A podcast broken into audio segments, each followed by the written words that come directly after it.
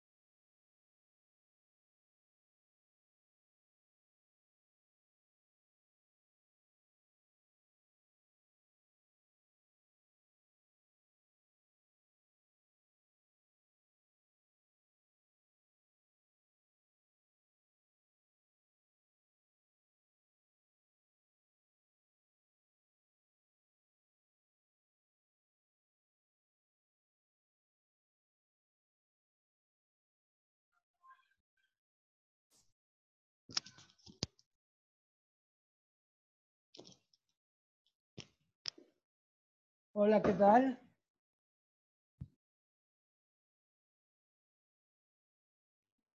¿Me escuchan?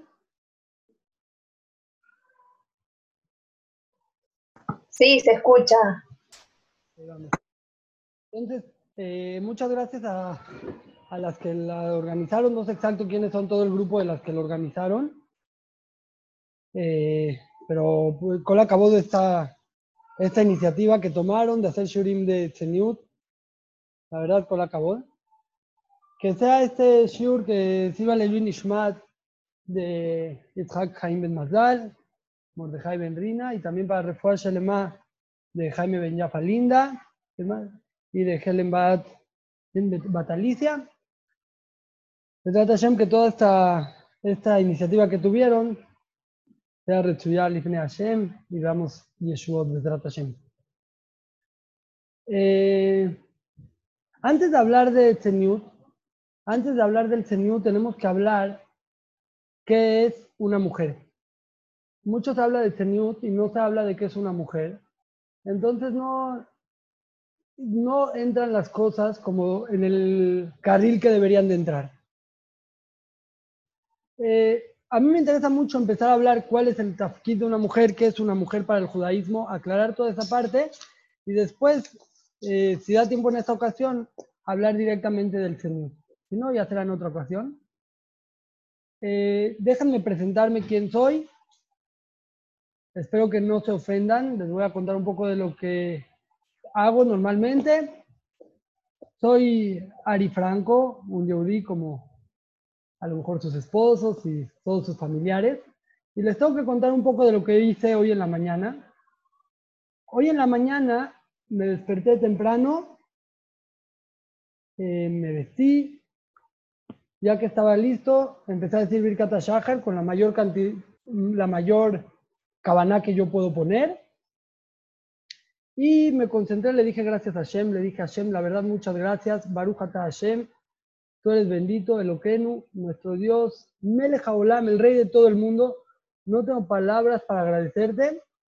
Shelo Asani Isha, que no me hiciste mujer. Eso hice, espero no, no ofender a nadie, pero eso hice. Y, y lo pienso hacer mañana también. Y así todos los días de mi vida. Así soy. No es, no es, que, no es que tenga algo personal, pero tengo que ser sincero con ustedes.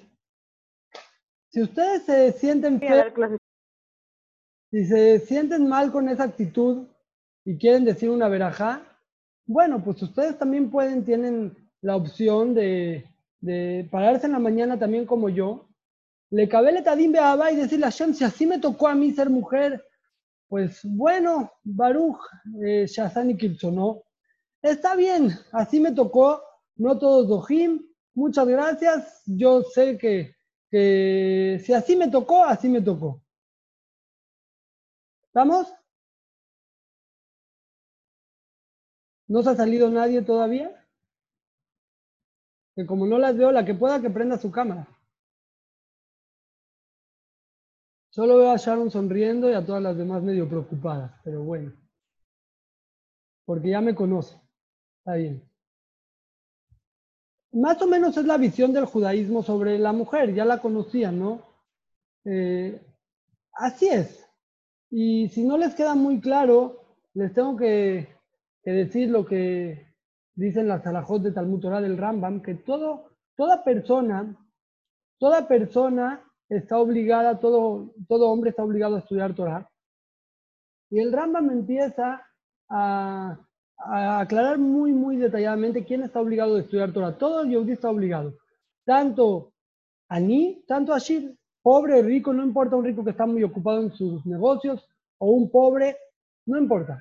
Todos están obligados a estudiar Torah. También una persona que tiene algún defecto, un balmum, no físico o emocional, cualquiera está obligado. Inclusive, vean lo que dice el Ramam, inclusive el que tiene muchos hijos también está obligado a estudiar Torah, no porque sean vacaciones. Todos están obligados, aunque sea jajam, aunque sea tipesh, aunque no entienda y no pueda estudiar mucho, todos están obligados a estudiar Torah. Excepto las mujeres. Las mujeres están exentas de estudiar Torah. O sea, no nada más que decimos verajá que no nos hizo mujer, también las exentamos de estudiar Torah como que no les da la capacidad para eso.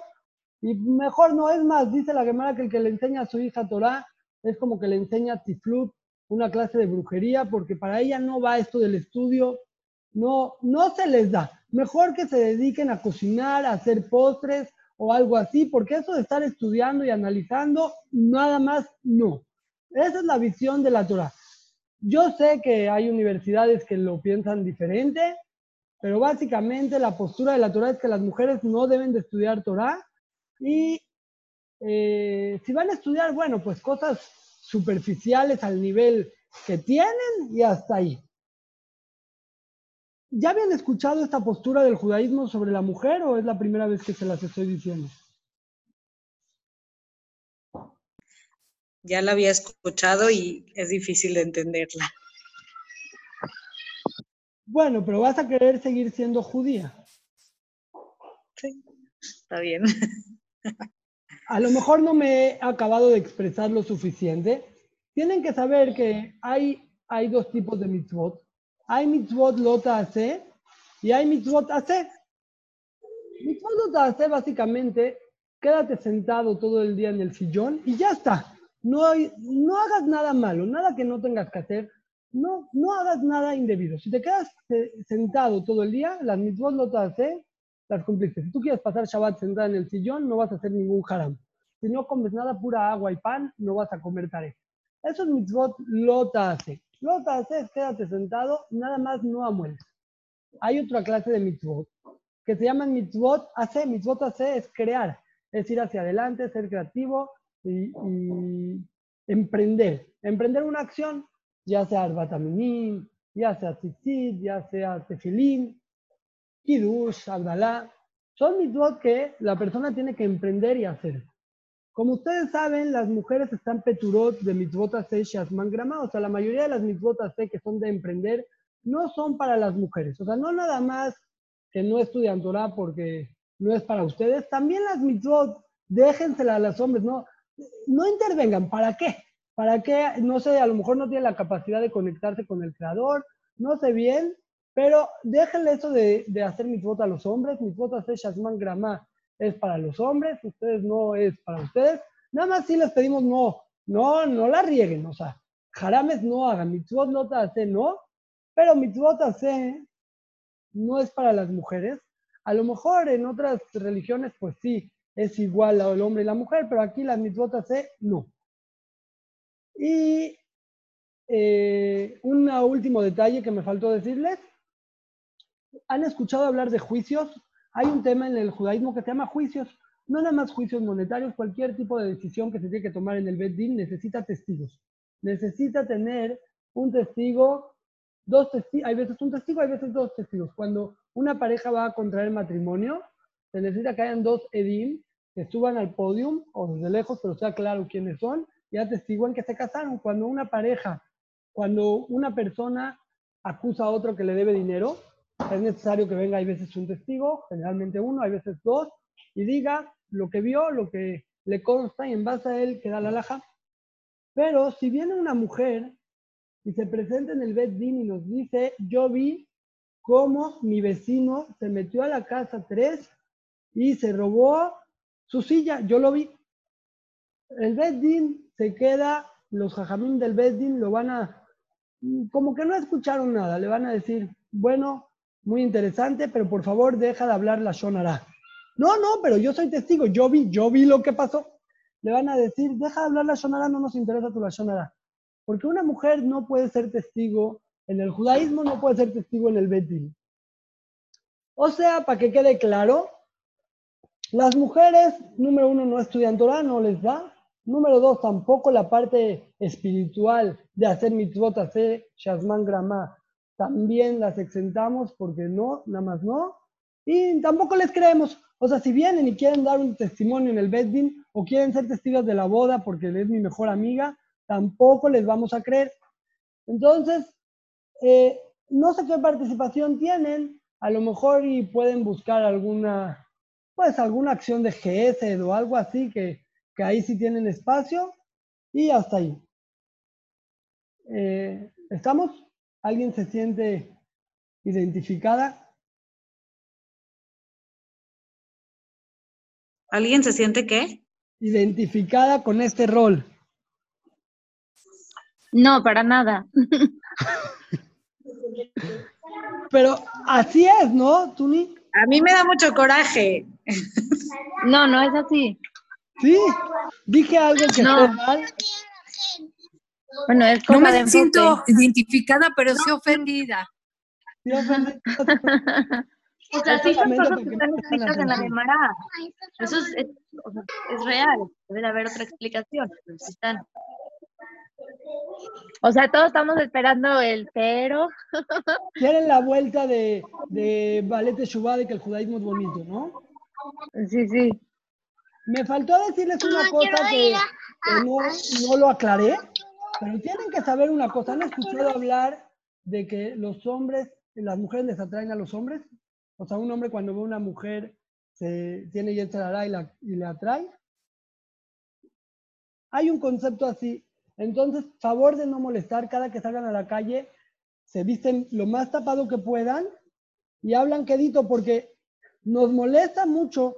Así, así nos creó Hashem y tenemos eh. Entonces, para no molestar, por favor, vayan a lugares donde no estemos nosotros porque nos estorban, nos hacen que tengamos Hará. O si van a salir, pues bien tapadas, hablando quedito y sin cantar. Porque este es, este es el mundo de los hombres. ¿Estamos? ¿Quiere que nos salgamos todas de la clase o qué pasó? Sí, hay que salirnos. Yo sé que yo, la, la experiencia me da que así van a escuchar hasta el final. Es la única forma para que todas escuchen y no se aburran. Está bien. ¿Qué quiero yo? ¿A dónde quiero llegar?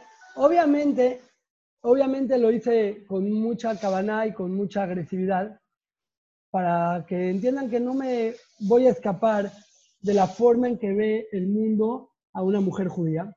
Sé perfecto cómo lo ven, sé de qué estamos hablando. Y quiero, quiero aclarar lo que pasa aquí. Nosotros tendemos a juzgar todas las, todas las, eh, todo lo que hay en la Torá. Cada vez que vemos un, una, un, un enunciado, una alajá, algo que dijeron los jajamín, y queremos nosotros tasar qué opina la Torá sobre las mujeres, lo juzgamos con los ojos que estamos acostumbrados a usar en el día a día. Les voy a poner un ejemplo, voy a compartir aquí la pantalla, les voy a poner un ejemplo bien interesante. Miren, dice aquí el Humash, dice, eh, cuando creó Hashem a Adam y a Javá, dice el Pasuk, Vayapel Hashem Elohim Tardema a Adam, Baishan le mandó un sueño profundo al hombre y lo durmió. Baikaja Hamid Salotav tomó una de sus costillas, Baisgor Bazar Tachtena, cerró la carne bajo de ella, bajo de la costilla. En verdad, eh, aquí lo que dice Salotav, hay muchas explicaciones, entre paréntesis, que es el Sela, la opinión menos recibida es que era una costilla, o que estaba dividido el cuerpo en dos, era doble cara, uno para acá, uno para acá, y Hashem los partió así, o que Sela es la cola, el hombre tenía una cola como de chango y la partió, y después de ahí creó, creó a la mujer. Hay una opinión en un Midrash que había una costilla, es la menos recibida, pero bueno, eso es entre paréntesis. Dice el Midrash, el Midrash Rabá, este, la letra está más fea, pero se los voy a presentar. Sobre este pasuk, Baizgor Bazar Tachtena, dice, Ama Rabbi Hanina Bener de Rabbi. Y dijo un jajam en tiempo de la Gemara. Mitjilata Sefer Beatkan en Ktiv Samach. Si ustedes van a buscar desde el principio del Sefer Bereshit hasta este pasuk que dice Baizgor Bazar Tachtena, no vas a encontrar la letra Samach. Kevan Shenibret, ¿por qué? Porque hasta aquí llegó la Samach. En verdad hay otro lugar donde está Samach, no nos vamos a meter. Kevan Shenibret, ya que se creó la mujer, Nibra Satán Ima. Ya que se creó la mujer, se creó el Satán con ella. ¿Quién quiere explicarme este Midrash?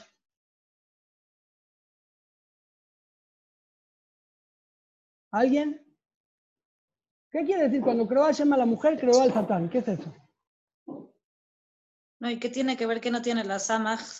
Samaj es la letra de Satán, como Shin, como Sin, nada más que la Sin se puede ver como Sin o como Shin. Entonces, eh, Samaj representa al Satán. Está bien, eso no me quiero meter, pero. eh, eh, Traducción literal de lo que leyó. sí, no, explicación. ¿Por qué cuando se creó que se creó el Satán?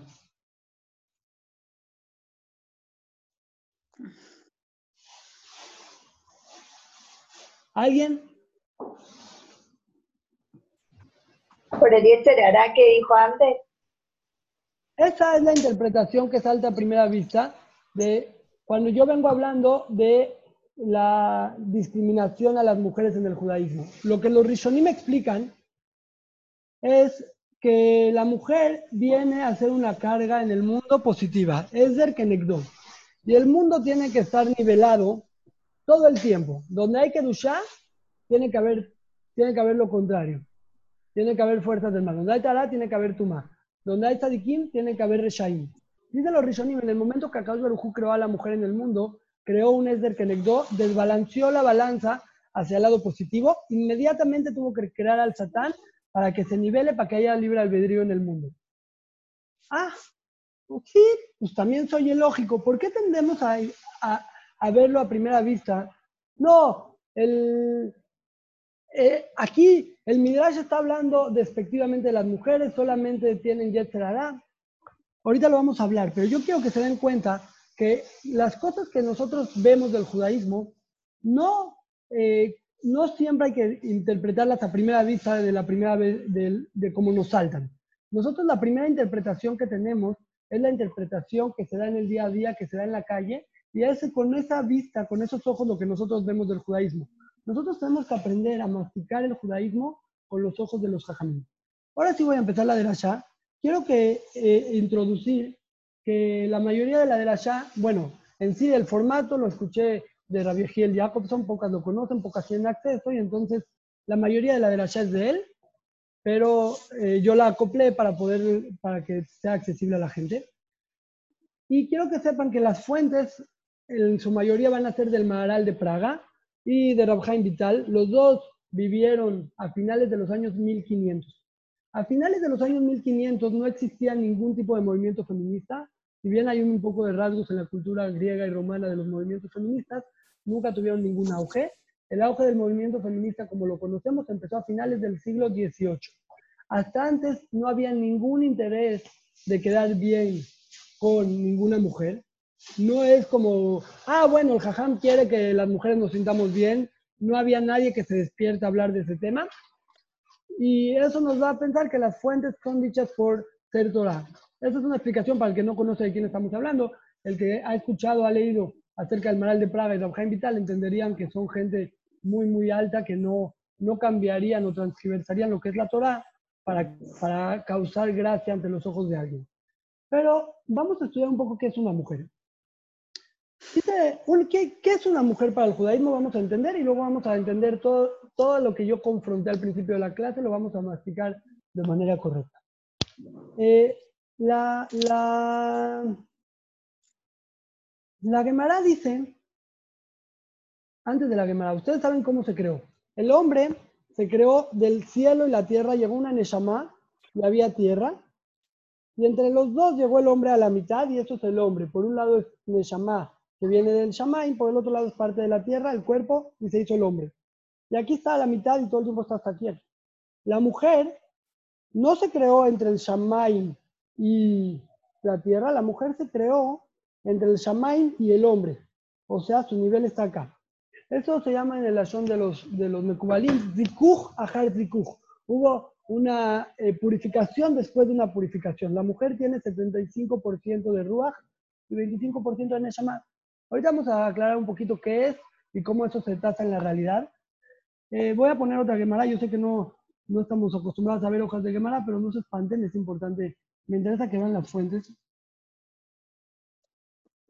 Todas conocen la parte de naranja de la Gemara, ahorita voy a llegar. Pocas conocen la parte de azul. Dice la Gemara en Berajot Yudzain, dice, Gedolá Abtaha Sheivtijana Kadosh Barukul Nashim, yo termina Nashim, es más grande la promesa que le hizo Hashem a las mujeres que a los hombres. ¿Qué promesa? La promesa de Tjiat Ametim del Olama va es mayor la cabida que tienen las mujeres que los hombres. Pues está escrito, Sheneemar, Nashim Shahananot Komna. Shemana Koli Benot Betujot Azina Imbratim. Dice el Pasuk, las mujeres que son tranquilas, que se paren, que se levanten. ¿A quién? Que se levanten de Ametim. ¿Cómo se refiere a las mujeres? Las mujeres que son tranquilas, se paren. ¿Por qué las mujeres? Porque el Olamaba está hecho para las mujeres. Vean lo que dice el Maral de Praga. Yo sé que muchas les puede aburrir las fuentes, pero lo voy a hacer rápido. Sí. Olviden esta. Dice aquí.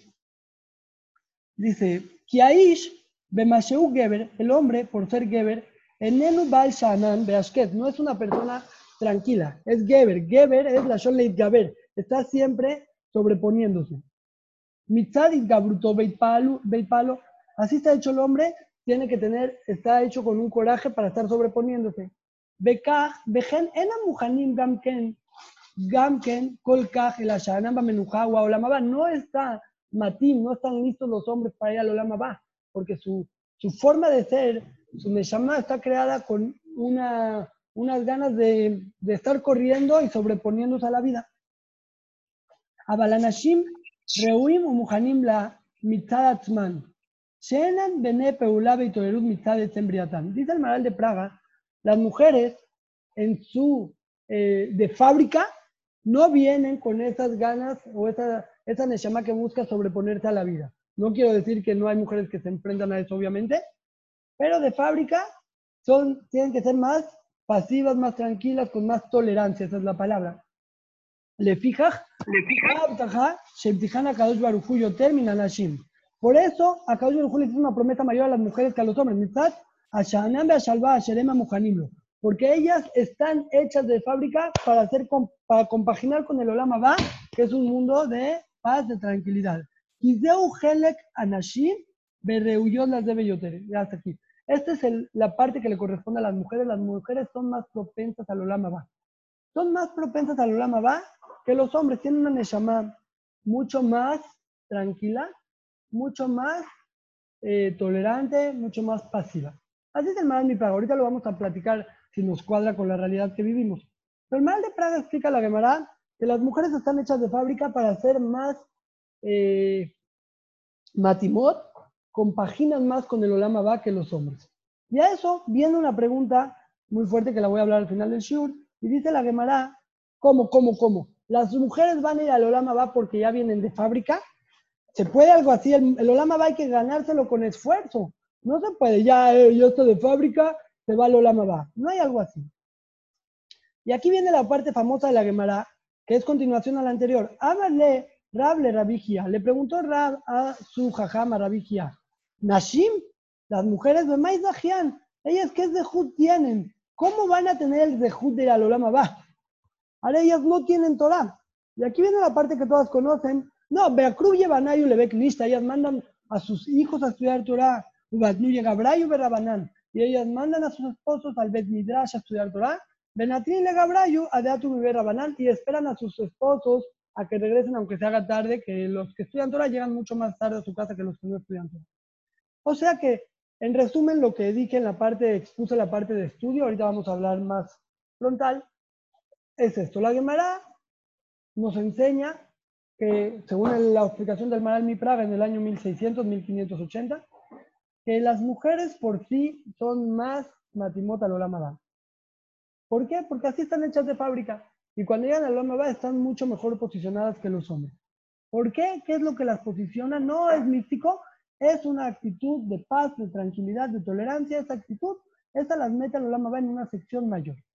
Pero luego, luego surge la pregunta, ¿cómo van a ganar el Olama va así porque sí? Si no tienen ninguna, si no tienen ningún, ningún esfuerzo, ningún dejud, ¿qué participación tuvieron en el Olama Z? Y entonces dice que su participación es por medio de su esposo y sus hijos. Eh, cuando nos ponemos a analizar esto, aquí hay una parte muy, la parte, yo diría la parte central de lo que es una mujer en el judaísmo. Escuchen bien.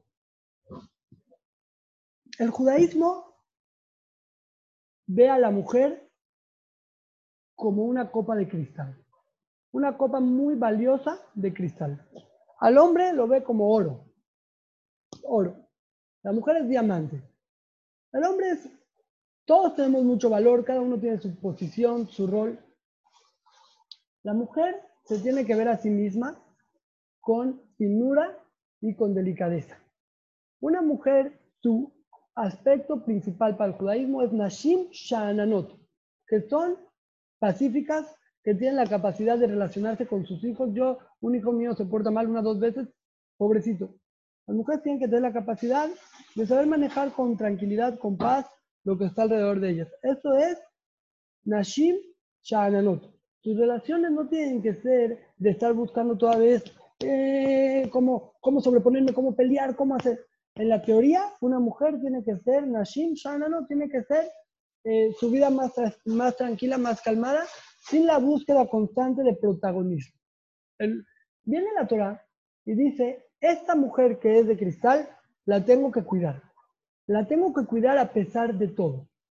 Por ejemplo, una mujer que quiere ir al y entrar en pleitos y involucrarse con temas de problemas mercantiles o de Kirushim, de Kirushim, todo ese tipo de cosas que se necesita un testimonio, no es cuestión de confianza o no confianza. Obviamente, la mujer tiene el mismo nemanut que tiene el hombre. Cuando la Torah nos pide que la mujer no participe en actos de, eh, jurídicos, en, juicios, no es por una, una cuestión que no confiamos en la mujer como yo propuse al principio. No, eso está visto cuando yo de entrada estoy buscando, a ver, vamos a ver otra cosa que la Torah o el judaísmo eh, posiciona mal a las mujeres, y entonces yo veo esto y me salta y digo, si ves, ni nos creen, ni puedo atestiguar. La verdad es, es muy diferente. El que estudia el tema se da cuenta que el tema aquí no es una cuestión de, credibilidad. El tema es, la Torah no quiere que la mamá de mis hijos, que aquella señora que es la encargada de transmitir el judaísmo, Israel, que ella esté involucrada en pleitos. Porque lo va a hacer bien, no decimos lo va a hacer mal, lo va a hacer bien, pero su, su actitud empieza a ser mucho más rígida. Y no queremos. Oye, pero ¿qué va a pasar? ¿Se va a quedar el ratero impune, nadie le va a hacer nada. No te preocupes, no te preocupes. Prefiero que nadie le haga nada y que la mujer no se involucre en temas que la hagan ser mucho más, eh, eh, eh, que tenga que meterse en pleitos. No quiero yo que esa mujer que es la encargada de transmitir la Torah se meta en pleitos. Hashem se va a encargar. No, no, no necesito que la mujer pierda esa finura. Lo mismo pasa con el Torah. Yo hace unos años fui, por primera vez conocí a Rabin Glander, al Roger Shiva de Bechemaya. Y platicando con él de cómo enseñar Torah a los alumnos y cómo debe estudiar uno Torah, me dijo, ¿no te parece a ti una chutzpah? Una chutzpah, verdadera chutzpah. ¿Qué, qué chutzpah? Que le quieras enseñar Torah a Balete Shubá. O a niños de 20 años, de 18 años, ¿no te parece una chutzpah? No, porque está muy bien. Torah, que chutzpah, ahora la Torah es chutzpah. Me dijo, sí. El... Piénsalo. Había una discusión que estaba desde el tiempo de la Mishnah entre Rabbi Akiva y Rabbi Ishmael. Y esa discusión pasa por el, la cadena de los tiempos, pasa por la Gemara, Rabba y Abayé, y sigue pasando un tiempo de los Rishonim, discuten el Rambam contra el Rashba, y no se ponen de acuerdo, el mismo Shulchan Aruch no es muy clara la alajá, y así discutieron los jajamín más grandes de todas las generaciones, más grandes, más simple, cada uno así, el Gaón de Vilna, el Rabakiba Iger, hasta ahorita, el Benishai, cada uno tiene su opinión, jajamín de mucho nivel, un segundo, jajamín de mucho nivel tienen su opinión, llega un niño de 20 años, llega un niño de 20 años y se pone a estudiar, avanza, avanza, avanza en el estudio y de repente dice, a mí me parece que tenía razón el Rambam. El Rambam tiene razón, yo le voy a tener una prueba de esta otra Gemara. Voy a justificar al Rambam. El, el Rashba, que era su, su contraparte, no, la verdad no se entiende, se contradice. Y esta pregunta yo la puedo contestar a Sa.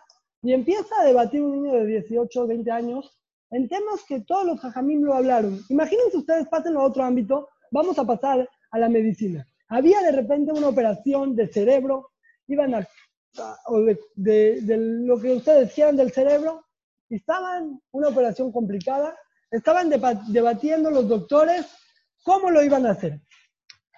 Tres doctores, un equipo de doctores, uno decía no, hay que abrir, el otro decía no, es muy peligroso, cada uno así. En eso, había en la sala un pasante de medicina, estaba ahí, ya saben, de esos que te preguntan cuánto pesas cuatro veces antes de dar a luz, y uno de esos está viendo la operación, está aprendiendo. Está ahí, está escuchando la plática muy metido. Tres doctores grandes de 60 años y le empieza a jalar la manga a uno. Oye, no, espera, no estamos en algo importante. No, no, un segundo, un segundo. Dame cinco minutos, ahorita te escucho. No, no es tiempo para dudas, un segundo. A la cuarta vez, bueno, a ver, ¿qué quieres? No, yo, en mi opinión, en mi opinión, la verdad, habría que cortar por adelante un poquito el cráneo y entrar de frente porque se voltean los tres doctores y dicen, Sprinkle, ¿qué? Tipo, ¿tú qué tienes que ver aquí? Si quieres ver, puedes estar callado. En la Torah no es así. Llega cualquier niño, cualquier niño de primero de primaria, de tercero de primaria, y se sienta a la mesa de Shabbat, el papá dice un pirush en la mesa de Shabbat, y el niño le dice, no, pero pa, no puede ser, ¿cómo? No estoy de acuerdo. Esa es la, la forma de natural que tiene que ser. Me dijo Rabin Lander cuando fui con él, ¿no te parece chutzpah? ¿No te parece una chutzpah? Le dije, bueno, sí, no lo había pensado así. Me dijo, tienes que entender que nosotros perdimos el valor de lo que estamos haciendo. El Rambam, en las alajot de estudio de Torah, dice que la persona que se mete al Bet Midrash y se pone a estudiar, tiene que estudiar temblando de miedo. Así dice, temblando de miedo porque se va a meter en un área que es mucho más elevada que la medicina y la distancia que hay entre los textos que él está diciendo al nivel de comprensión que él tiene es abrumadora y con todo y todo lo va a hacer. Dice, ¿por qué lo va a hacer? Porque está obligado a ello. Si no estuviéramos obligados, no tendríamos el- la, la dignidad, la descaradeza de meternos en una situación así, de empezar a nosotros a debatir entre el Rambam y el Rashba. Después de, que entendemos un poquito cuál es el concepto de estudiar Torah, vamos a regresar a esta alajá. Las mujeres están exentas de estudiar Torah y inclusive es equivocado estudiar Torah, no es una alajá global. Hay que entender a qué está dicho. Lo que está dicho es le falpé la liba de Ilgeta.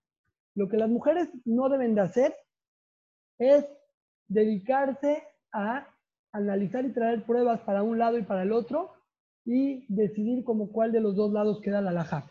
Eso no deben de hacer las mujeres, eso está prohibido. Porque ese es un estudio que es un estudio que requiere tener un poco de chutzpah, un poco o un mucho de chutzpah.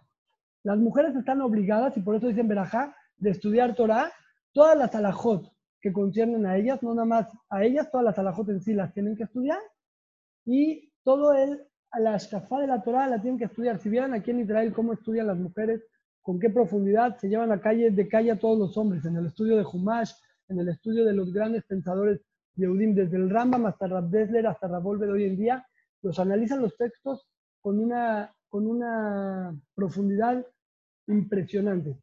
Impresionante, no es cuestión de que las mujeres, no, la Torah no quiere que las mujeres analicen, no, no va por ahí. Las mujeres analizan de una manera impresionante, estudian y resumen las alajot mucho mejor que los hombres, yo lo digo por experiencia, pero no se permite que las mujeres empiecen a debatir y analizar si las palabras de los jajamim de hace 100, 200 o 1000 o 2000 años estuvieron correctas o no. Que ese es el Torah que requiere el esfuerzo que hacen los hombres. ¿Por qué no? Por esto, no queremos que haya chutzpah. No queremos que haya chutzpah. Y este es el mismo motivo que las mujeres están exentas de las mitzvot de Shazman Grama. Las mujeres no tienen que hacer mitzvot hacer, no porque no saben conectarse con el Creador. No es el mismo motivo, dije mal, no por la chutzpah, es un concepto muy sencillo. Las, las mitzvot se vienen a letaken. O sea, yo tengo una forma, una neshama.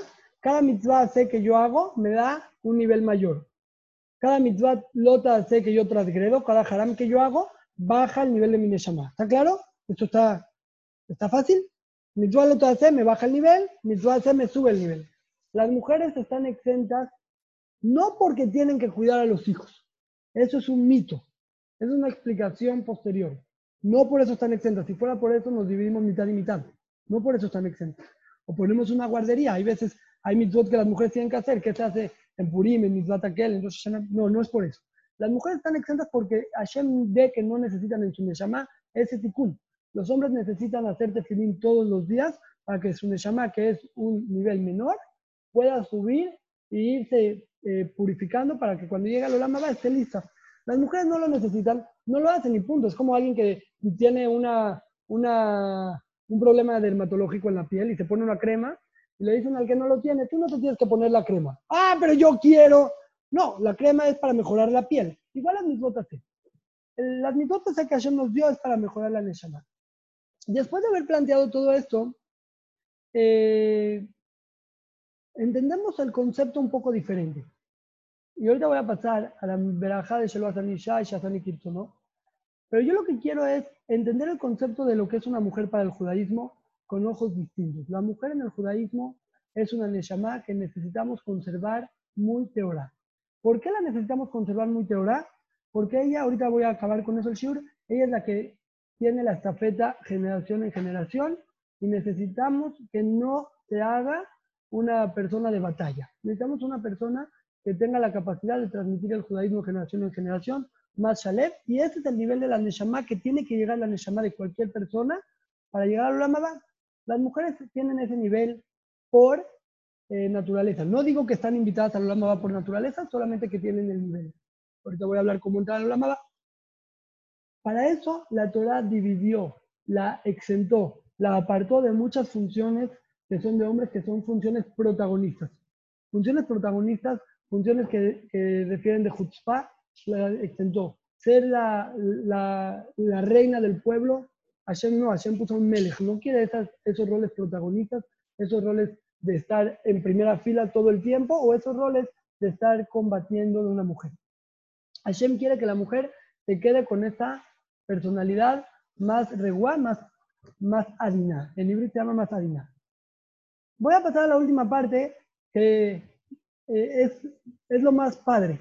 Para mí es lo más padre. Cuando una mujer dice Baruch Shazani Kirsono, si, la mayoría pues ya no lo piensa mientras que está sirviendo el café mandando a los niños a la escuela, eh, Baruch Shazan y Kirchono. Pero eh, en la teoría nos tendríamos que sentar en la mesa y pensar cada una de las verajot. Dice Rabjaim Vital algo muy, muy, muy fuerte. ¿Qué es Baruch Shazan y Kirchono? ¿Qué quiere decir que Hashem me hizo como él quiso? Antes de hablar de Rabjaim Vital, Ulay, vamos a empezar con la verajá de Sheloah Zanisha y ahorita hablo de Rabjaim Vital. ¿Por qué eh, a un hombre, vamos a pensar en mí, me dicen Baruch Shazani, Shelo Asani Goy, Shelo Asani Abed, Shelo Isha. Que diga Baruch Shazani Yehudi, ¿no estaría mejor? ¿Para qué eh, descartar Shelo Asani Goy? Dime Baruch Shazani Yehudi y ya incluye Shelo Asani Ebed, Shelo Asani Goy, Shelo Asani Isha. La idea es que nosotros le vamos agradeciendo. Hay, hay una de las ya bonita que no, Hashem me hizo no Goy. Hacerme Yehudi necesita venir de mí. Pero en sí son verajot que vamos nosotros poco a poco reconociendo a Hashem las herramientas que me dio. Hashem, si me hubieras hecho Goy, me dejarías carente de herramientas para afrontar el Olama. No tiene las herramientas, un Goy no doje las herramientas para llegar al Olama va como se debe. O un Ebed tampoco. O una Isha tampoco tiene esas herramientas. ¿Qué quiere decir? ¿Qué quiere decir Shelo Isha? Eh, en clases pasadas lo explicaba más teórico, ahorita lo voy a explicar con un mashal.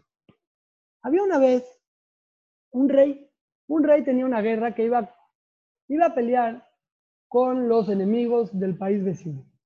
Le dijo a sus soldados, miren, yo, todos aquellos que puedan pelear, los voy a reclutar, es una guerra muy dura. Yo sé que esta guerra es durísima, pero todos tienen que participar. De premio, aquel que participe y conquiste, aunque sea una parcela de tierra, por más chiquita, se la va a quedar para su familia, vamos a hacer socios, 50% el reinado, 50% ustedes, necesitamos combatir. No es de que quieran, todos van a ir a la guerra. Ok. Ya tenía todo su ejército, tenía un problema técnico. No tiene tantas cosas para darles. Algunos les dio solamente un escudo, una espada, y bueno, haz lo que puedas. Otros tuvieron el Zerhut, les tocó un caballo, mucho mejor, el que tiene caballo tiene muchas herramientas para ir a pelear. Había unos todavía mayor, les tocó tanque. Tanque de guerra es lo mejor. Tanques no te pueden, por más que te disparen en el caballo, si te disparan te matan. En el tanque rebotan las balas, cada tres se metían en un tanque y ahí van con tanque.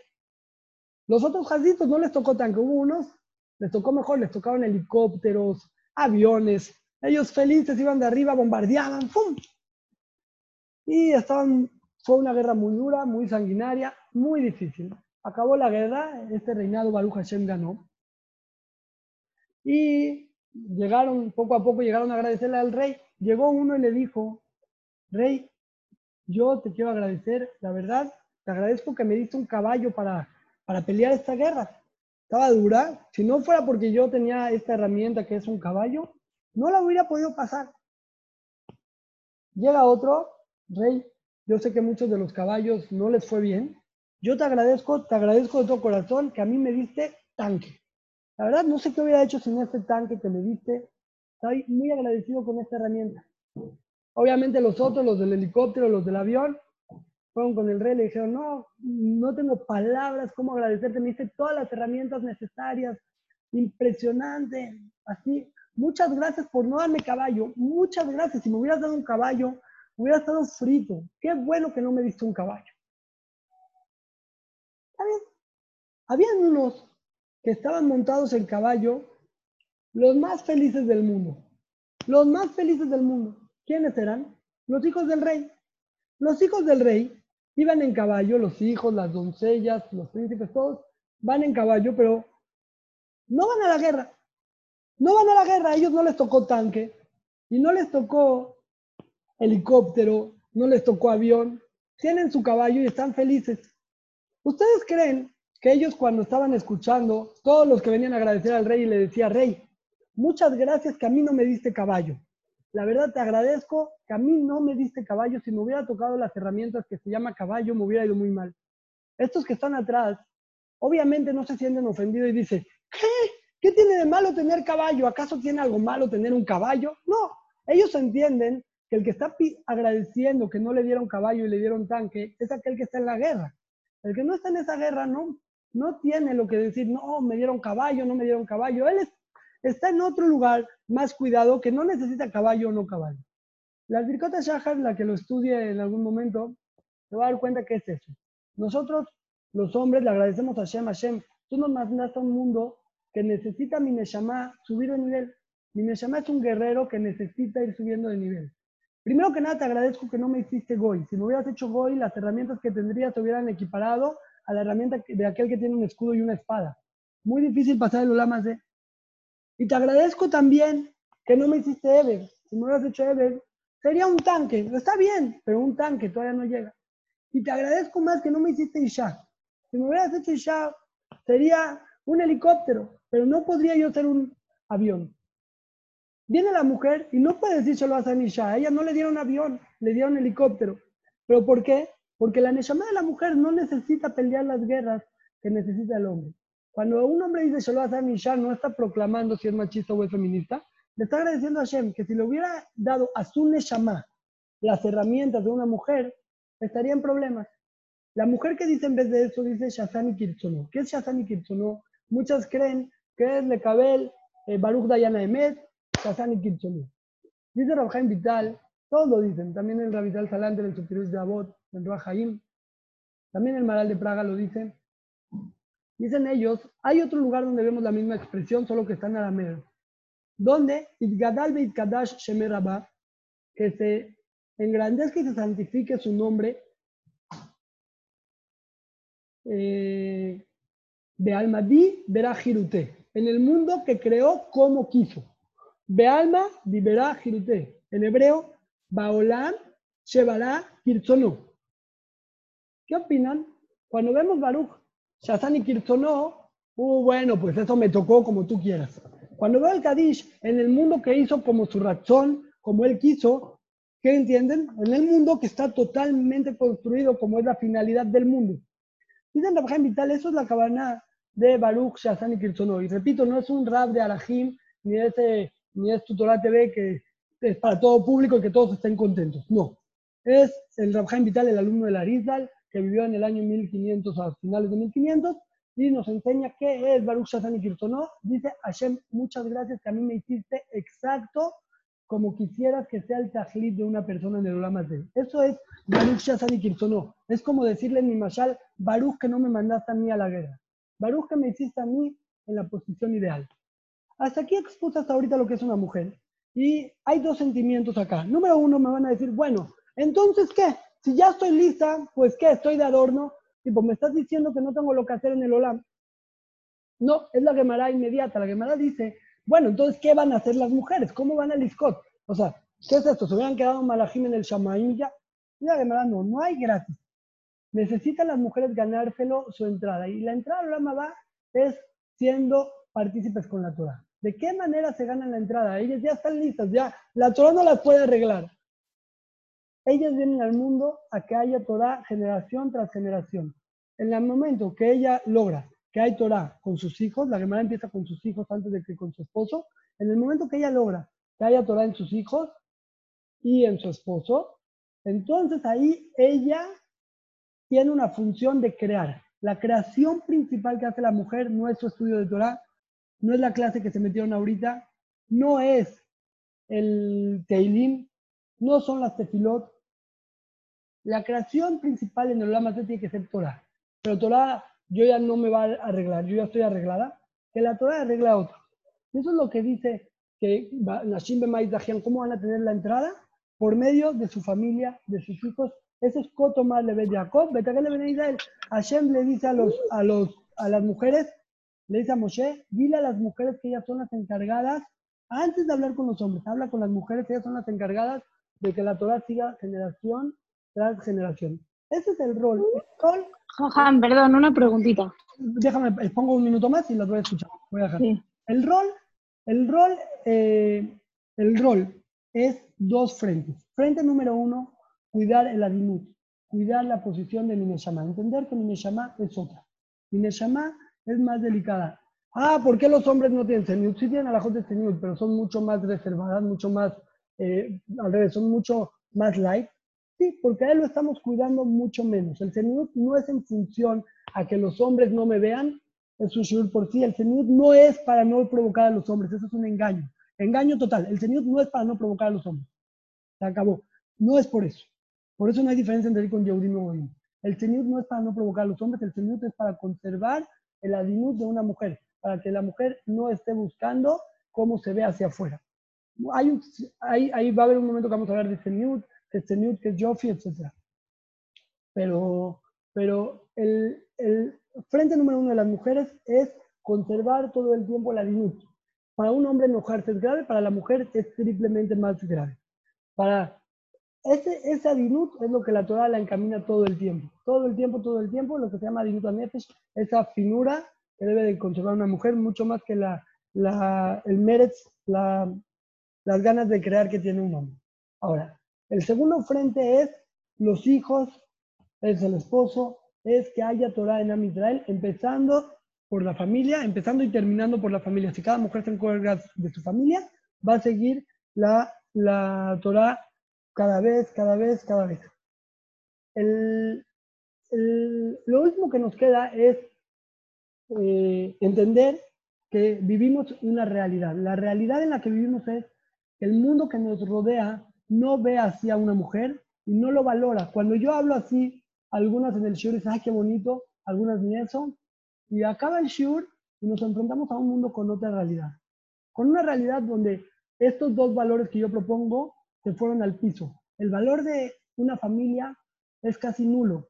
Máximo tienen dos hijos para solamente salir ya de Jehová de los dos papás que vinieron al mundo y ya, y si puedo que se encargue la nana o llevarlos a un club médico que se hicieran ahí, mejor.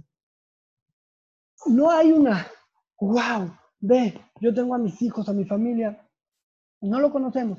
Mucho menos esto que yo hablo de la finura, de conservar un estatus de finura, no lo conocemos. Eh, entonces nosotros afrontamos a un mundo que nos grita, nos grita muy fuerte, este rol que te están a ti poniendo es un rol de migrante. Si a mí me dicen es de migrante y me la creo, es lo peor que hay, no es de migrante, es, lo, es para el judaísmo es el rol más alto que hay, es lo que más cuidado, son las joyas de la corona que tienen que estar cuidadas y es la estafeta a la siguiente generación. El punto es cómo yo lo veo. ¿Qué hacemos? ¿Qué hacemos nosotros? Me enfrento, me enfrento en un mundo que grita hacia el otro lado. Entonces me pueden decir, sí, hay que leitchazek, es muy difícil ir contra la corriente. La receta que normalmente cuando me toca hablar con, de manera personal con las chavas que se están apenas casando y así, la receta no puede ser desligarlos del mundo en el que vivimos. Si alguien, eh, la persona, la mujer tiene que buscar, si hay alguien que está en el nivel de que mamá, todo su mundo son sus hijos, su familia, su nefesh, su tzeniut, su, su crecimiento personal, su introspección, no hablo. Pero la mayoría que no son tzadikot ni starot, tienen que salir y buscar hacer algo que tengan un desarrollo en su día a día, también ante los ojos del mundo, para no sentir tristeza, para no sentir que todo el tiempo me están eh, como que yo soy fuera del mundo, me siento triste. Es una realidad, vivimos en un mundo que te lo va a estar recordando todo el tiempo. Sin embargo, hay que ser inteligentes. Cuando la persona va a escoger qué camino va a tomar en la vida, tiene que tomar un camino donde el tafel sea su desarrollo personal en el ámbito profesional, en el ámbito eh, social. Eso tiene que ser solamente para el Yetzer Hará, para que esté tranquilo mi, mi frente a la sociedad en la que vivo. La que no lo hace va a tener eh, problemas de coexistir en el mundo.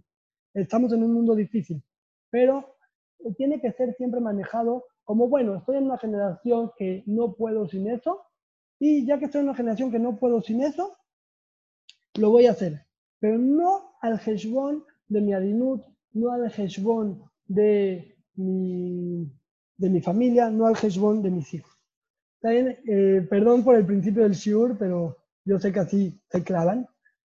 Eh, y sé también que es la forma que han pensado eh, alrededor de los tiempos, la forma en que nos ven a nosotros como religiosos. Y nosotros tenemos que entender que si así nos ve, es, es solamente por causa que los valores no están en el lugar correcto. Si es verdad que no se estudia Torah, si es verdad que no se va a juicio, si es verdad que no hay mitzvot hechas grama, si es verdad todo, solamente hay que poner las cosas en el enfoque correcto. Ahora sí, eh, tú me ibas a decir algo, dudas, las escucho, ¿va? Mm, sí, la única duda que me quedó es, o sea, si mi ticún es por mi familia, es la entrada al, al Olam Abba, ¿Dónde queda toda esa parte de Tikkun Midot y todo eso? Mm. Eh, sí, tenemos que hablar un shiur por sí. La entrada al Olama va es con Torah. Esa es la entrada, la llave. Ya después hay clasificaciones en el Olama va que sí dependen de todo el esfuerzo que hiciste en, en tu vida. Pero la Gemara pregunta cómo empieza, cómo entra si no se apegó a la Torah. Para entrar al va necesito Torah. Ya después, obviamente, según como hice mis mitzvot, sé que sí me tocaron, mis mitzvot, sé que tanto me cuidé, mis mitzvot, etcétera.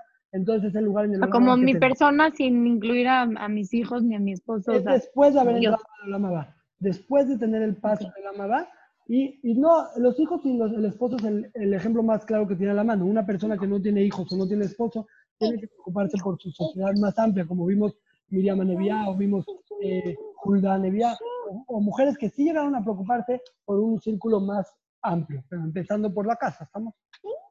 Ok, gracias. Escucho, eh, estoy aquí. ¿Dudas? Yo tengo otra- una pregunta. ¿Yo? Yo, yo. Sí, sí. ¿Se te acordó?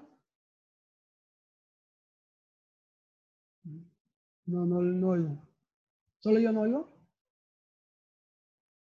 ¿Alguien oye? No, se le trabó.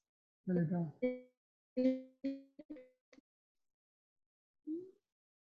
Sharon, te voy a silenciar porque.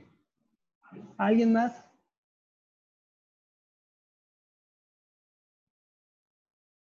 Bueno, comentarios. sé. Precioso, precioso, Shur. Muchas gracias por todo. ¿De qué, o sea, ¿de qué sirve que la mujer tenga la dinut? Ah, O sea, ¿qué? ¿Qué, qué con eso?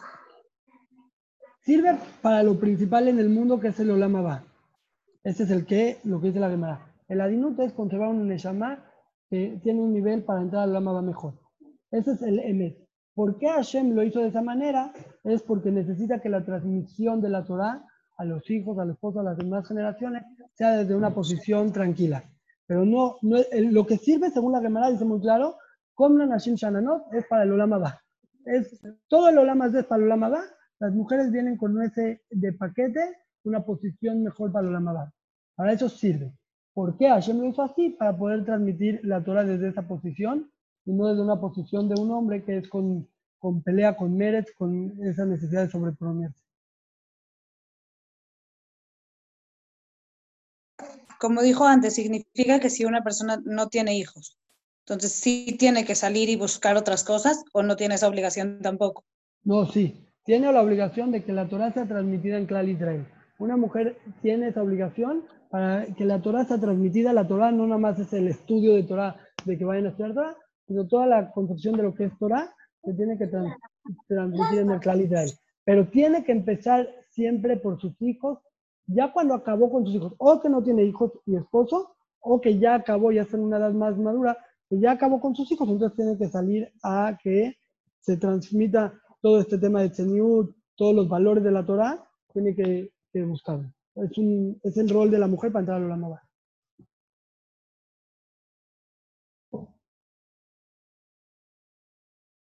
¿Vamos? ¿Alguien?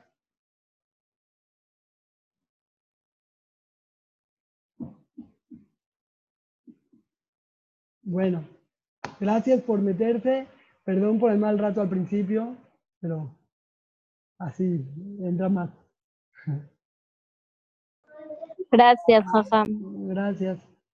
Gracias, como que es un tema que a todas las mujeres les molesta. O sea, si a todas las mujeres les molesta es por lo que vivimos entonces alrededor y no porque lo que en realidad la Torah dice. Claro, Pero no siempre se ve así. O sea, muchas veces no se puede ver así porque lo del juicio y eso se entiende, pero hay cosas que no se entienden y, ni modo. No, no, hay que estudiar cada cosa. Cada cosa hay que estudiarla. Y hay dos cosas. Eh, hay veces que está equivocado el concepto y hay veces que, está, que, que lo estamos viendo desde, una óptica goy. O sea, por ejemplo, el, tema de estudiar Torah, muchas creen que las mujeres no estudian. No, está equivocado. Sí estudian. Nada más hay que ver que sí, que no. Desde ahí yo ya empiezo y veo, si sí estudian, no es una cuestión de capacidad, hay que estudiarla. Y también lo del juicio es lo mismo. Eh, las mujeres no hacen el juicio. ¿Por qué no hacen el juicio? Entonces, si yo veo eh, con los ojos de Goim, que no tienen ningún valor quedarme eh, al lado de los pleitos. En los Goim no existe ese valor, entonces no le voy a encontrar nunca el sentido por qué existen por qué las mujeres no, no van a juicios. No, no tengo los dientes para masticar esa información. Entonces, eh, cada cosa y cosa y cosa, hay que estudiar qué dicen los jajamín sobre el tema. Hay que ver, cuando yo veo que, que algo no me cuadra, pueden haber mil ejemplos. Yo sé que ahorita te dicen, no, hay cosas que no cuadran, hay mil ejemplos. Hay que estudiar cada uno cuál es la óptica de, los jajamín, no digo los jajamín de hoy en día, de, de mil años antes, cómo eh, analizaron el tema, cómo, cómo lo estudiaron. Entonces, ver, hay veces que hay que acoplarnos nosotros a la óptica de la Torah y hay veces que hay que estudiar de manera correcta. O sea, también al revés, si hay alguien que me dice, no, pero a mí me gusta ser la presidenta del club y ser protagonista, le voy a decir, mira, perdón, la Torah no quiere eso de ti. Y ya, punto. ¿Estamos? Sí, esa parte sí se entiende. La, la otra parte de que, o sea, la mujer vino al mundo tajles para hacer, para ayudar al hombre a estudiar Torah. Entonces, No estudiar, ¿eh? Para que se transmita la Torah en el mundo. Ok, pero tajles veniste como segundo, o sea, como ayuda, no veniste como el objetivo principal. Sí, en algunas veces yo daba el ejemplo de un manager de un equipo de fútbol o un director de una empresa. Yo tengo mi empresa en México, estoy aquí en Israel, tengo mi empresa. Yo en el Tajles doy instrucciones, pum, pum, pum, pum, pum. Y no, no por eso no es mi empresa o no por eso me siento de menos en, en mi empresa. Es mi empresa, yo doy instrucciones, pero no tengo que estar en la operación diaria de ella. Es, es, una cuestión de óptica. Sí, Tajles vienes al mundo a que funcione la empresa de Akadosh Baruj. A eso vienes. Oye, pero yo no construyo. Oye, pero yo no pongo los fierros. No, no, tú eres el director. Tú eres el, el manager. Entonces, tú lo puedes ver de una óptica o de otra. Si yo soy el manager, yo soy el encargado de que funcione, de que estén bien los, los soldados bien entrenados o los trabajadores conscientes de su labor y voy a generar eh, generaciones y generaciones. Entonces, ah, wow. Si yo lo veo como que, no, el chiste es estudiar y yo no estudio, eh, es el, el claro ejemplo. Es como si yo te digo, el chiste es empacar los pedidos y yo no los empaco. No, el chiste no es empacar. El chiste es que funcione la empresa y yo me encargo que funcione. Es, el, es la óptica, ¿me explico? Entonces, nosotros estamos acostumbrados a masticarlo con una óptica mucho más eh, de la calle, de quién destaca, quién es aquel. Yo, eh, es muy claro, tiene mucho más de Hood la mamá de Rabjaim Kanievski que Rabjaim Kanievski. ¿Me explico? ¿Quién- Pero en verdad, Sí. Nada más que hay que verlo, hay que verlo. Yo soy la manager, yo soy la que lo cree. Hay que verlo de ahí. Ah, pero nadie me lo reconoce. Sí, ese es el chiste, que no seas protagonista. no, el punto no es que te lo reconozcan, el punto es que de verdad pienses eso. O sea, en verdad, Rabjaim Kanievski no se esforzó y no se hizo muchísima bodata midot y, y muchísimo, o sea, su esfuerzo que no vale, le vas a decir, él también Eh, te puede eh, quejar. no es competencia, no es competencia, no es, no es competencia. Eh, ¿por qué su mamá y no él? No, no va así. No es de- cada quien tiene su tajlit. Él tuvo que le taquen su neshama desde su posición. Y su mamá tuvo que crear a Rabjaim Kanievski desde su posición. ¿Quién es más? No es una, no es una competencia. Pero el tafkid que le dio a Kadosh Barujú a Rabjaim es el estudiar. El tafkid que le dio eh, a Kadosh Barujú a la mamá de Rabjaim es que se transmita la Torah del Staipeler de su papá en adelante. Así es otro rol, no más de más categoría o de menos categoría, es otro rol. Pero es que este rol de ser la manager está muy, muy rebajado. Nadie le da importancia a eso, porque nos gusta el protagonismo, nos gusta que nos lo valoren, ¿me explico?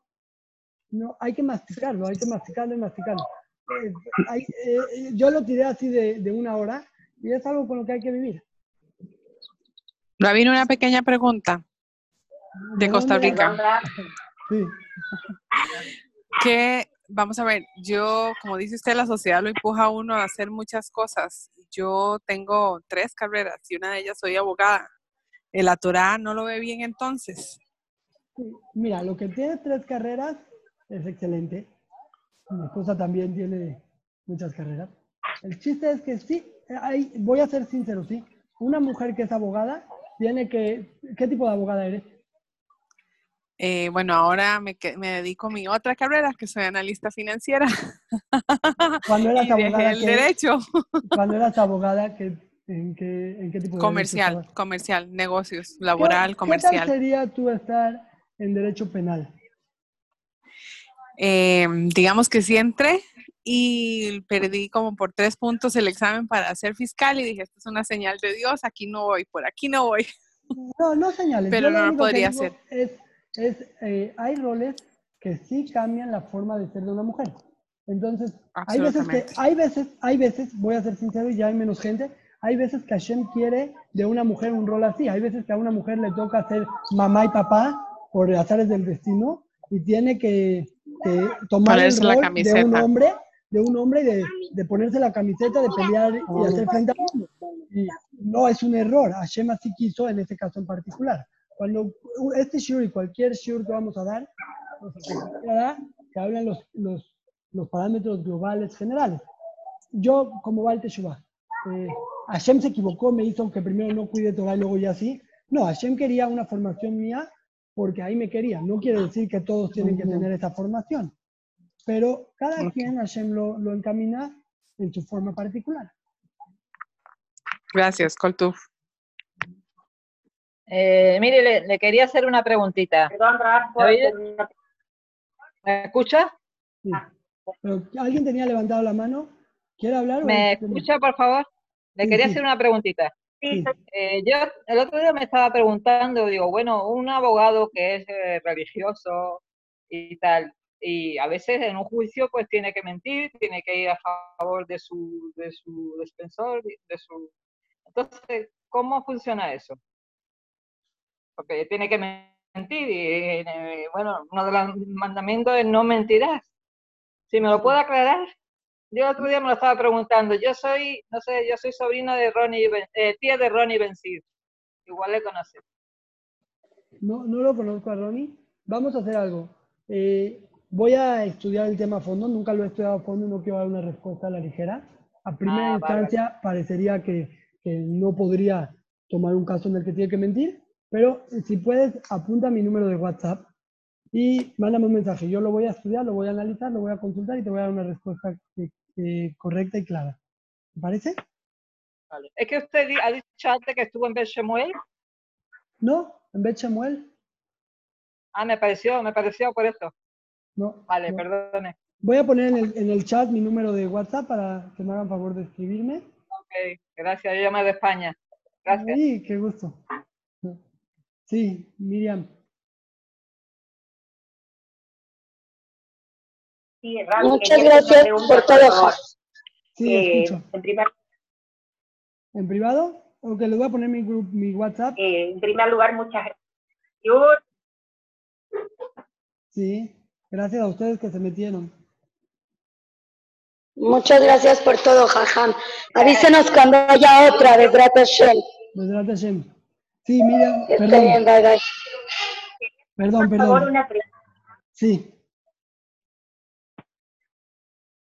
Tengo- perdón, tengo entendido que en la Gemara dice que un hombre no puede hablar mucho con una mujer. sí, en la Mishnah en Avot. ¿Hola? Sí, sí, en la Mishnah en Pirkei Avot. Eh, ¿Cuál es el, el Sí, este, tengo entendido que la, la esposa de, de Rabbi Meir fue- le dijo a, a un- una persona este, que tenía que hablar menos con ella, porque eso es lo que estaba dicho en la Mishnah. Este, quería saber por qué es el, mo- el motivo por el cual un hombre no puede hablar con una mujer. ¿A qué se refiere eso? El- lo voy a decir en, breve. La fuente está en la Mishnah en Pirkei que dice Altar Bes y. La traducción concreta de Altar Bes y es no aumentes plática con una mujer. No aumentar, eh, como textualmente, literalmente se entiende, quiere decir que se puede hablar lo que es necesario, más no aumentar lo que es in- innecesario. Eso es Altar Be. De ahí que la práctica común, como todos vemos, es que si, si un hombre llega a, cualquier lugar, un banco o a comprar, puede hablar lo que es necesario hablar y no nada más exacto. No tiene que decir coca y que le digan cinco pesos y ya. Puede ser un poco empático, porque eso es parte de lo que se necesita en el mundo, ser empático, eso es normal. Hasta ahí, es así es el Maral de Praga, eso es la Mishnah, alta vez y Jaime. Y esos son los parámetros alágicos. Se puede hablar un hombre o una mujer todo lo que es necesario, todo lo que no es necesario no lo puede hablar. El, por qué tiene dos motivos. El motivo eh, voy a empezar por el no principal. El no principal, el segundo motivo es porque en ocasiones llega a haber un, eh, un eh, como, ¿cuál es la palabra? Una relación más personal. A raíz de la comunicación se vuelve una relación más personal y eso para la Torah está prohibido. No pueden haber relaciones sentimentales, esa es la, la palabra, sentimentales, afectivas entre hombres y mujeres que no son esposas. No digo que va a besarla o que va a abrazarla o algo así. El hecho de que, que existan sentimientos de afecto entre un hombre y una mujer que no es su esposa, eh, esa relación afectiva está prohibida. Eso es número uno. Pero número dos, es Si el son motivo- amigos de toda la vida, si son amigos de toda la vida, Lo que ya pasó es un problema, pero en teoría no deberían de haber amigos de toda la vida. Hay amigos con amigos y bueno, con antes amigos. no eran religiosos y bueno, está siguen la amistad, mi marido Entiendo, con las entiendo, amigas, eh. con mis amigas, ¿no? Entiendo, entiendo. Yo, yo tengo esa situación. Yo también volví en Teshuvah y tenía mis amigas y hay que, y hay que, hay que ser realistas. No vamos a, a poner a los valores de la Torah donde a mí me acomoda. La realidad es esa. La realidad es que en la Torah no existe, no hay cabida para relaciones afectivas entre hombres y mujeres. Es la realidad, que no son esposos, obviamente. Eh, que, ¿Cómo manejar un Baal Teshuvah? Es una, una situación por sí. Yo la pasé, yo, yo acompaño muchos Baal Teshuvah y no se debe ser drástico, pero ahorita vamos a hablar de los valores fríos de la Torah. La forma personal es por sí. Hay un segundo tema, hay un segundo tema que se aprende de la, de la Gemara en su, su caso, sobre el pasuk desde Jariá, que inclusive cuando no existe Yetzer Hará, inclusive después de que maten al Yetzer Hará, eh, para el judaísmo, hombres y mujeres van separadas por un tema de Kedushá.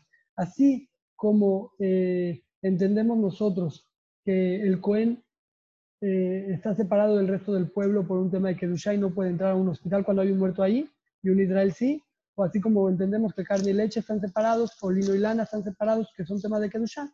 También hombres y mujeres en el judaísmo, aunque no lleve a una relación afectiva, el judaísmo lo muestra como algo de Kedushá, algo de santidad, que se conserve esa separación entre hombres y mujeres, aun cuando no lleva a una relación afectiva. Por eso separamos las fiestas, las bodas. No es por un tema de que se vaya a ver eh, mujeres mal vestidas o por un tema de que lleva a ver, a ver eh, relaciones afectivas. Eso es independiente. El, el valor por sí es que es un tema de que demuestra santidad en el pueblo de Israel, el hecho de que sean hombres con hombres y mujeres con mujeres. Eso es a grandes rasgos, lo dije rápido, es un shiur por sí. Eh, ¿Me expliqué? Eh, muy bien. Bueno, gracias a todas. O sea, perdón, no incluye la esposa. Perdón. No escuché, no escuché, perdón. No incluye la esposa, con la esposa sí se puede hablar. Es un tema, claro que se puede. Si este, esta Mishnah no incluye La Mishnah eh, divide en dos partes. Divide al hombre con otras mujeres y al hombre con su esposa. El, el tema de la esposa lo voy a decir rápido, ¿sí? Es que el hombre debe de hablar mucho con su esposa, todo lo que sea necesario para tener una relación bonita con su esposa. La Mishnah dice que cuando ya no es necesario y el hombre solamente quiere chismear y tomar café, ya no, porque es Bitul Torah y se tiene que ir a estudiar Torah. Hoy por hoy, esa parte de la Mishnah no la llevamos a cabo por una razón muy simple. Hoy en día las relaciones interpersonales están tan dañadas que nunca llegamos a tal punto que podemos decir es suficiente, no se necesita platicar más. Nunca llegamos a ese nivel, no estamos acostumbrados a algo así. Hoy en día, cada que un hombre platica con su esposa, se aumenta Shalom Bait, se aumenta una relación mejor entre ellos y no llegamos al punto donde decimos, mira, ya estuvo bueno, ya no necesitamos, vete a estudiar. Obviamente hay que hacer tiempo para cada cosa, pero si la Mishnah hace alusión a la esposa, la que va a ver la Mishnah en Pirkei va a decir que inclusive con la esposa no hay que aumentar. Aumentar quiere decir más allá de lo necesario para tener un Shalom Bait excelente y una comunicación excelente, cuando ya solamente por el placer de hablar con tu esposa, eso ya no hay que dedicarse a estudiar Torah. Hoy en día eh, nadie, no nadie, no puedo decir nadie, la- el, el grueso de la gente no estamos en un nivel así, no hay una persona que pueda darse el lujo de decir, yo solo platico con mi cónyuge por placer. No, cada plática que tenemos construye la relación marital. Entonces no, no la aplicamos en la práctica, ¿me expliqué? Muy bien. Bueno, gracias. Gracias a usted. Hasta luego.